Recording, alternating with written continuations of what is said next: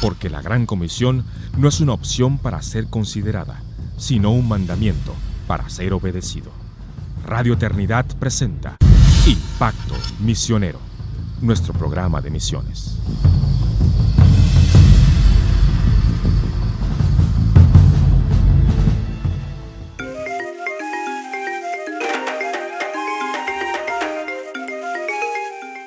Bienvenidos hermanos una vez más a nuestro podcast Impacto Misionero, el programa de misiones de Radio Eternidad. Y una vez más les acompaña Yanine Martínez desde la ciudad de Guatemala.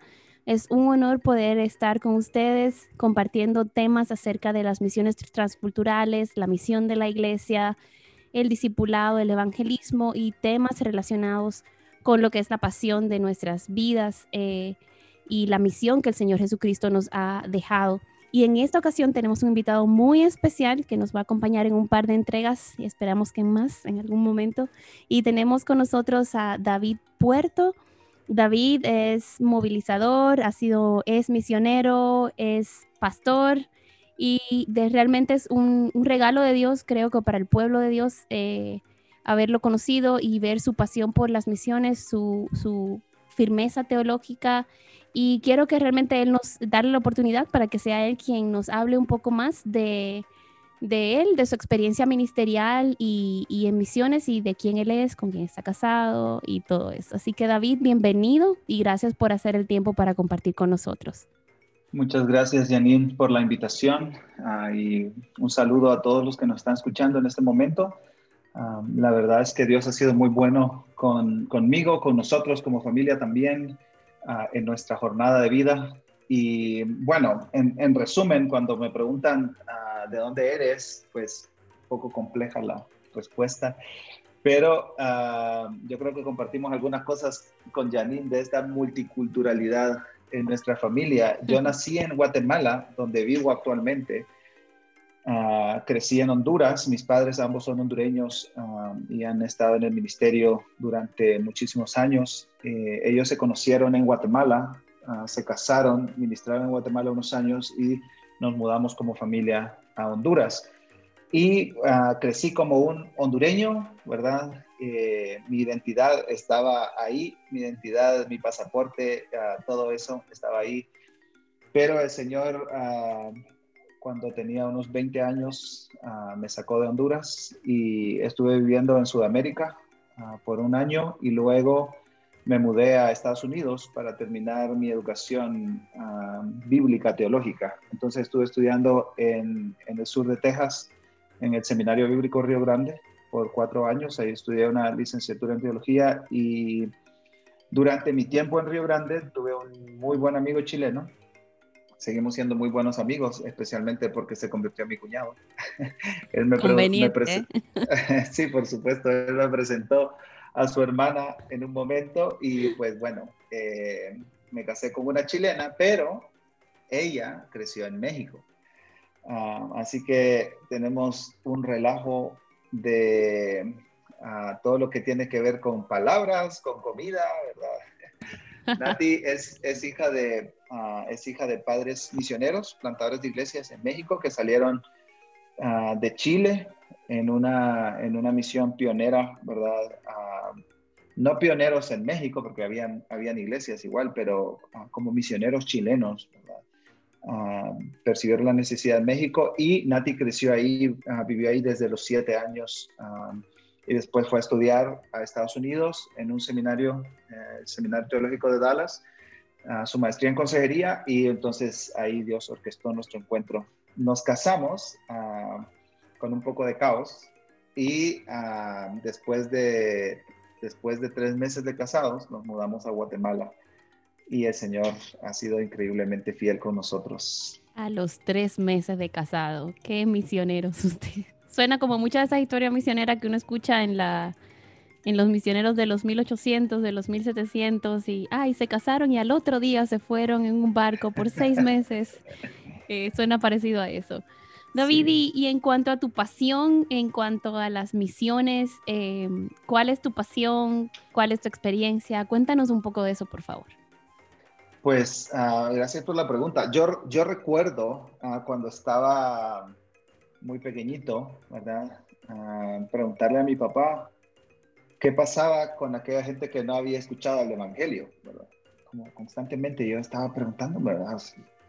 Si, este es el mensaje que salva, entonces necesita ser predicado, e, e, esta historia necesita ser contada. Y, mi, papá me decía, ah, la gente tienes que escuchar este mensaje. Entonces, yo recuerdo que una noche uh, yo estaba llorando, pero así abundantemente, estaba llorando y llorando y llorando y mi papá se, se, acercó, ¿verdad? Yo no me podía dormir, estaba llorando y me dice mi papá, ¿qué te pasa? Me dice, ¿por qué estás llorando? Uh, y me dice, por, le dije, porque uh, estoy, estoy imaginando, ¿verdad? Como, como un mundo y gente caminando como sin rumbo, sin, sin dirección, sin esperanza, como agobiados y estoy, estoy, yo estaba completamente despierto, ¿verdad? No, no, estaba teniendo sueños raros ni nada de esto. Pero sí me, me comencé a sentir ah, con mucha tristeza. Y yo dije, estas, uh, estas personas no tienen esperanza y por eso estoy triste. Y entonces mi papá, uh, mi papá comenzó a, pues, a llorar conmigo ahí, ¿verdad? Y a orar por mí hasta que yo me quedé dormido. Y años después supe que mi papá se quedó orando por mí pues, casi toda esa noche. y entonces yo, yo creo que ah, desde, desde muy pequeño, ¿verdad? El Señor puso como ese sentir en mi corazón de, de ver a las personas escuchando el mensaje del Evangelio. ahora, yo crecí en un pueblo en Honduras muy pequeño, muy, muy pequeño, en el sur de Honduras, mucho calor. Y realmente cuando tenía, después del huracán Mitch, los, los que viven en Centroamérica podrán recordar muchísimo eso. Nos mudamos al centro del país, al centro de Honduras, en un lugar muy frío para mí, ¿verdad? Que venía un lugar muy caliente, un lugar muy frío. Y yo creo que ahí comenzaron los cambios ah, bien fuertes en mi vida. Y comenzó a formarse uh, un, un patrón que el Señor ha estado usando a lo largo de los años, que ha sido muchísimos cambios. Así como el cambio que vivimos para nuestra boda, después de nuestra boda, así ha sido mi vida, ¿verdad? Con muchísimos cambios, no solo de ciudad, sino de país, ¿verdad? De, trabajo, de, muchas cosas. Ah, pero realmente ah, yo, yo crecí con una mentalidad bastante estrecha en cuestiones de geografía, por ejemplo, ¿no? Y de importancia también, ¿verdad? Porque una de las cosas que yo pensaba es que, bueno, solo mi pueblito existe y solo mi iglesia existe. Y Entonces, sí creo que yo era bastante etnocéntrico, ¿verdad? Honduras y Honduras va al mundial y, tiene que ganar un partido del mundial y yo apoyo a Honduras y es lo mejor que hay Honduras en todo el mundo. Y, a pesar de que yo ni había nacido, ni nací en Honduras, ¿verdad? divertido. Ah, pero cuando yo salí y viví en Argentina, ah, yo creo que el Señor comenzó a cambiar eso en mí, comenzó a cambiar mi corazón. Fui a una institución ah, con mucha multiculturalidad, habíamos personas de, de casi 40 países ahí, entonces comencé a escuchar de gente de Ucrania, de España, que llegaban a estudiar ahí, ¿verdad? Aparte de toda América Latina. Y, eso comenzó a marcar mi vida también. Aparte, tuve un par de experiencias misioneras ahí ah, en, el norte de Argentina y en el sur de Argentina, visitando comunidades étnicas que ni tan siquiera hablaban español, vestían diferente, vivían diferente, entendían la vida diferente. Uh, yo creo que todas esas fueron pequeñas cosas que, el Señor uh, usó para formar mi propia vida y mi carácter, ¿verdad? Uh, y mi orientación vocacional. porque yo, yo considero que, que, el Señor me formó vocacionalmente con todas esas experiencias y todos esos cambios también, ¿verdad? Yo, yo recuerdo muy bien cómo mi orgullo nacionalista hondureño estaba siendo golpeado por los argentinos Ah, Dios. por los uruguayos, por los paraguayos, por los brasileños, ¿verdad? Que uh, había muchísimas otras cosas fuera de Honduras que no hacían a Honduras ni menos importante ni más importante, simplemente diferente, ¿verdad? Así que eso formó, formó mucho mi corazón y también me mostró que que tenemos un Dios que ama la, la multiculturalidad. Porque Él mismo la creó. Entonces, uh, mi propia experiencia se fue, se fue formando de esa manera. Luego, cuando me moví a, a, Estados Unidos a estudiar, bueno, a continuar mis estudios bíblicos, eh, sí tuve un par de experiencias muy significativas y muy fuertes para mí. La primera fue eh, un accidente, un accidente de tráfico que viví. Um, yo recuerdo que iba, iba escuchando a un predicador, ¿verdad? Samuel Pérez Míos, un predicador español, uh, que a lo mejor alguno lo ha de conocer por ahí. Uh, en YouTube es bastante famoso. Pero el, el, asunto es que yo iba, yo iba escuchándolo, iba hablando del propósito de la vida. Y yo recuerdo que yo empecé a orar, Señor, pues dame una razón para vivir, una, una razón. Y yo estaba estudiando en el seminario, estaba según yo, ¿verdad? Y, y, muy genuinamente obedeciendo un llamado, pero, pero realmente como que no había encontrado mi vocación, ¿verdad? Eso es lo que sentía yo. Uh, y eso fue hace ya 11 años, fue ese, ese accidente. Um, y en el 2010. Y resulta que uh, iba, iba haciendo esta oración, ¿verdad? Mi propósito mayor, un propósito trascendente de mi propia vida y el Señor me mandó un camión de 18 ruedas. me metí abajo del camión y me arrastró como unos 80 metros. Uh, yo salí caminando con dos, tres rasguños uh, en, en, en, un brazo, en mi cara. Wow. Y los bomberos llegaron y me decían, es un milagro que tú estés vivo. Wow. ¿Qué suerte tienes? ¿Qué suerte tienes? Y yo decía, pues no, no siento que sea suerte, simplemente Dios quiere que esté vivo para algo. Claro, qué respuesta. Sí, y yo, yo sí creo que no todos necesitamos un camión de 18 ruedas para encontrar un propósito de la vida. Alguna gente sí, yo creo. Como yo. Uh, pero, pero el punto uh, al que quiero llegar es que comencé a, uh, comencé a, a, realmente, ¿verdad? enfocadamente, preguntar al Señor, Señor, ¿qué quieres que haga? ¿Qué quieres que haga? Uh, y, y, y, Señor, lo que tú me muestres, yo, yo voy a vivirlo el tiempo que tú me des, porque la vida es sumamente corta. ¿verdad? En un abrir y cerrar de ojos, con estar descuidado en la calle por, por 30 segundos o menos, 15 segundos, te, se te puede ir la vida, ¿verdad? Entonces, uh, yo ahí, ahí comencé a cuestionar muchas cosas, uh, a tratar de, no, no quiero usar de descubrir la voluntad de Dios, porque no, no creo que va por ahí todo místico esto, ¿verdad? Sino concretamente, Señor, ¿verdad? Muéstrame el camino. Y, uh, y ahí fue cuando Uh, un, un, hermano, un profesor de seminario eh, filipino, llegó a reemplazar a un maestro. ¿verdad? Y esto, esto para mí es muy significativo, porque una clase de evangelismo que estábamos llevando, ¿verdad? este profesor tenía que ir al doctor y entonces le pidió a este otro hermano filipino que llegara a reemplazarlo en la clase. Y llegó y yo quedé impactado por los conceptos de discipulado y evangelismo que compartió en 45 minutos. Esa misma tarde yo fui a su oficina, toqué la puerta y le dije, Jerry, uh, enséñame más de eso que hablaste. Yo quiero saber más. Él se levantó de su silla y fue a su estante de libros y sacó el libro de Operación Mundo. Y me dijo, toma, dijo, uh, con esto vamos a aprender. Y le dije, yo no sabía que era eso en ese momento, ¿no? Estamos hablando del 2010. Creo que mucha gente no sabe todavía. y era una, era una edición sumamente reciente del libro, en español. Entonces yo comencé a ojearlo y le dije, pero esto, esto tiene información de un montón de países. Y me dice, bueno, ahí están todos los países del mundo. Uh, y le dije yo, wow, qué, qué, bueno, ¿me lo vendes? ¿Qué? No, te lo regalo, me dice y con eso vamos a aprender. Y, y, vamos a aprender, ¿cómo vamos a aprender con esto? Le dije, porque yo estoy esperando el libro de discipulado de evangelismo, no de los países del mundo, no de geografía. Y me dice, vamos a orar. Y yo le dije, yo no quiero orar. yo no quiero orar, yo quiero aprender.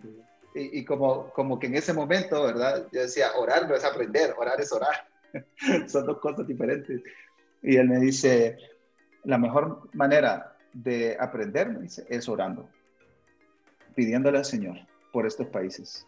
Así que me dijo, nos vamos a reunir tres veces por semana, lunes, miércoles y viernes. Te vas a venir temprano, antes de que comiencen tus clases, y vamos a orar. Y el, ah, el, siguiente día me dice, te toca a ti, escoge un país, trae, subraya las peticiones y vamos a estar orando. Y comenzamos a orar tres veces al día. No hablábamos, entraba a su oficina, cerrábamos la puerta y orábamos, ¿verdad? Oramos uh, durante meses, y entonces, ah, con el pasar del tiempo, yo le dije, hey, Jerry, ¿y si invito a otros para que vengan a orar? Vamos, ¿verdad? Invítalos. Invité a un amigo chileno, a un amigo panameño, a un amigo boliviano, peruano, y todos nos comenzamos a juntar, ¿verdad? Tres veces por semana a orar. Cambiábamos de horario, seguíamos orando, lo hacíamos en la tarde, lo hacíamos en la mañana, lo hacíamos en la noche, constantemente orando, orando, orando. Yo creo, Janine, que eso fue sumamente clave uh, para, para marcar, mi, marcar mi vida y confirmar al, final de cuentas, ¿verdad? Este, este corazón por la misión global de Dios. Amén. Y qué bueno porque eso nos sirve para que muchos de nuestros oyentes vean que, como hemos hablado en otras ocasiones, no se trata solo de ir, porque ir es necesario, no hay otra forma de hacer la misión sino, sino es yendo. Pero, pero esas personas que van tienen que ir con la mente puesta en Dios, en lo que Dios hace que el que va no puede hacer. Y todo el que no está llamado a ir, está llamado a orar, está llamado a, financiar las misiones. Son varias formas en las que nosotros estamos llamados a hacer la obra de Dios y orar es hacer la obra de Dios. Muchas veces vemos orar como algo adicional, como algo no tan importante o como algo que hay que hacerlo, pero eso es como la vitamina que hay que tomársela, que uno sabe que tiene que tomarse la vitamina, si se te olvidan, pues no importa, nada, nada, nada varió. Y eso es una forma errada de nosotros ver la obra de Dios. Y la obra de Dios es la obra de Dios en todo el mundo. Desde mi hijo que está descarriado y es un pródigo, mi vecino que me cae mal, eh, el vecindario violento que está al lado, a la par de mi vecindario, a los países musulmanes que están lidiando con otras situaciones distintas a las que nosotros lidiamos acá, pero que tienen el mismo, la misma necesidad de un Salvador que nosotros tenemos. Entonces, la oración es crítica y muchos de nuestros oyentes tal vez dicen, bueno, pero yo no me puedo ir de misionero.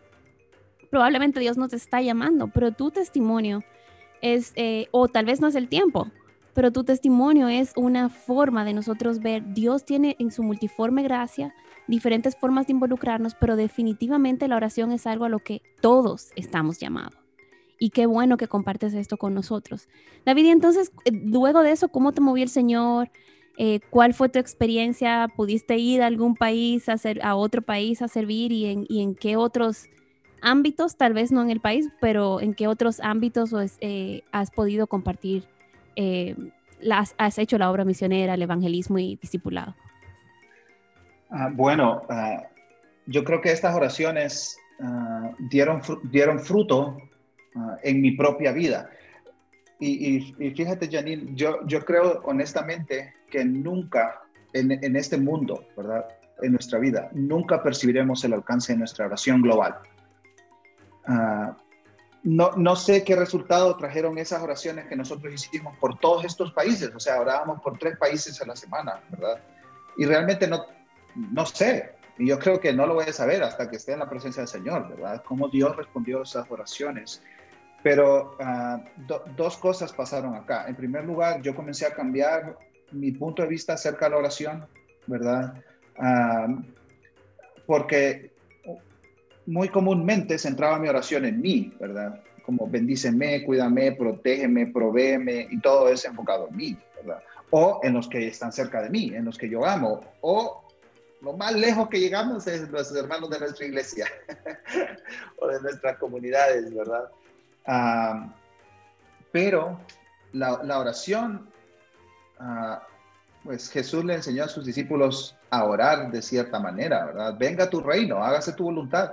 Y en un sentido, ah, la, oración es revelarnos positivamente del, de, lo, de, lo, común, ¿verdad? De la maldad, de personas sin el Evangelio, Ah, del abuso, de cualquier tipo de abuso, de cualquier tipo de violencia.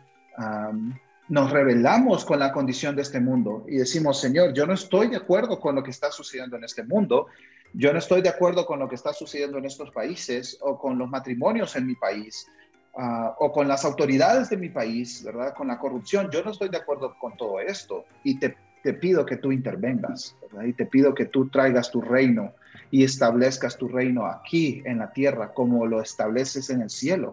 Amén. Ah, entonces, e, eso yo creo que es lo primero, ¿verdad? Ah, y la oración por las naciones ah, hace que tu etnocentrismo decrezca también, ¿verdad? Porque entonces, pues tu país y tus necesidades no son lo más importante, tu barrio, tu iglesia local, ¿verdad? O, el éxito ministerial que quieras alcanzar, no es lo más importante, lo más importante es el reino de Dios, la obra de Dios. Así es. Y la oración enfocada en eso reduce tu etnocentrismo también. Entonces, pues Honduras, no es que no era, no era importante y no lo amaba, por supuesto, ¿verdad? Porque yo creo que parte de la multiculturalidad de Dios es eso también, ¿verdad? Amar tus propias raíces, tu cultura, tu comida, tu música, tu idioma, ah, porque es lo que te provee una identidad social también, pero ah, más, más ampliamente reduce el etnocentrismo de mi país es lo mejor de este mundo. Así es. Ah, entonces comienzas a pensar en otras, eh, en otras naciones, en, otras, en otros grupos de personas que hablan diferente, no como no los miras hacia abajo, sino que un poco ah, los miras a, tu misma altura, ¿verdad? Y comienzas a interesarte por ellos. Y en, un momento de todas esas reuniones de oración, uh, Jerry, mi, mi, amigo, mi profe, me llamó, ¿verdad? Y me dijo un día, oye David, estoy pensando que ¿qué, te parece si hacemos un viaje misionero a mi país? Y yo sabía que su país se llamaba Filipinas, pero no sabía más, no sabía dónde estaba, no sabía qué hacían, qué idioma hablaban, qué comían, nada. Y ah, me, sucedió algo interesante antes de salir de Honduras. Ah, en Honduras hay unos grupos étnicos en, la, en, las montañas, ¿verdad? en las sierras del país. Ah, no, hay, no hay luz eléctrica, no hay carretera, bueno, en, aquellos tiempos no había nada de eso. Ah, no creo que la cosa haya cambiado mucho realmente, pero... Ah, y yo fui ahí con un misionero hondureño que estaba trabajando en estos grupos étnicos plantando iglesias, ¿verdad? Eran 13 grupos étnicos con idioma diferente, comida, cultura, etcétera, todo diferente del resto de, de los ladinos, como le llamaban ellos, ¿verdad? los hondureños. Entonces, eh, yo recuerdo que yo llegué a uno de estos, a uno de estos viajes, porque fui varias veces con estos misioneros, Llegué a uno de estos viajes y justo coincidimos con otro grupo. Ah, y entonces me dijo, me preguntaron, ¿qué, anda, ¿qué andas haciendo aquí? ¿verdad? Esto, yo tenía, ¿qué? 16, 17 años. En un viaje misionero, le dije yo. Y me dijo, esto no es viaje misionero. Viaje misionero es ir a la India, me dijo. Y yo dije, yo ni sé dónde está la India, ni sé a qué India, de qué India me habla.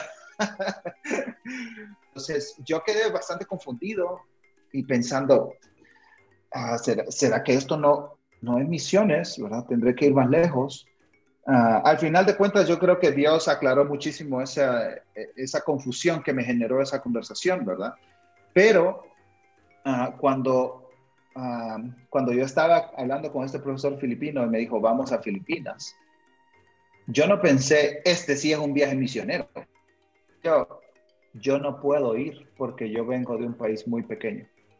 Eso, eso fue lo que pensé. Yo no puedo ir porque vengo de un país muy pequeño. Y, y, no, tengo, no tengo recursos para ir. No tengo el apoyo económico para ir. No, no, no, tengo ni para pagar mi semestre en la escuela. Pues, ¿cómo voy a tener para hacer este, viaje? Pues le dije, pues primero dime dónde queda Filipinas. Va a la oficina. Ah, mi profe tenía este mapa gigante en su oficina y me apuntó, ¿verdad? Aquí queda Filipinas, en, Asia. Y yo salí ah, de la oficina y me dijo, ora al respecto. Ah, y depende de lo que vayamos viendo que es la dirección de Dios, vamos a ir hablando con otros para que se unan con nosotros a este viaje. Pero óralo tú, me dijo, porque contigo comenzamos este grupo de oración, óralo tú. Así que yo me fui, tenía un trabajo, una, una, una beca de trabajo ahí en el seminario, y me, fui pensando en, en, el camino, ¿verdad? unos 5 o 10 minutos caminando pensando, Filipinas, que es imposible que yo vaya a Filipinas, si yo vengo de un lugar tan pequeño, ¿verdad? De ahí, de un pueblito de Honduras. ¿cómo yo me voy a subir en un avión para ir tantas horas? Y entonces uh, entro, al, entro al, trabajaba en una radio, Radio Esperanza se llama, trabajaba en una radio y llega y una hermana que misionera de años en México, de años y años y años en México. Y me dice, te miro diferente hoy, me dice como preocupado, o que estás pensando en muchas cosas que, tienes. Yo valoraba mucho la oración. E, ella tenía un ministerio solo de oración en la radio, ya era una, una misionera retirada ya, pero ella solo recibía peticiones y oraba por ellas, ese era su trabajo y me dice, ah, cuéntame, si, puedo saber, cuéntame. Y le dije yo, es que Jerry, ese loco, me dijo que fuéramos a Filipinas el otro verano, me dijo. Y me dice ella, ah, bueno, déjame orar por ti, me dice.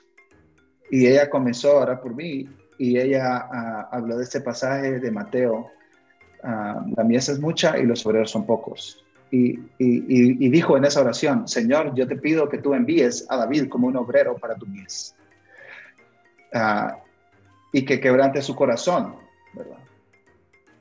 Y entonces yo me quedé un poco impactado con la oración. Al día siguiente, ella me llamó a su oficina y me dijo, me dio un sobre y me dijo, aquí está tu primera ofrenda para tu viaje misionero a las Filipinas.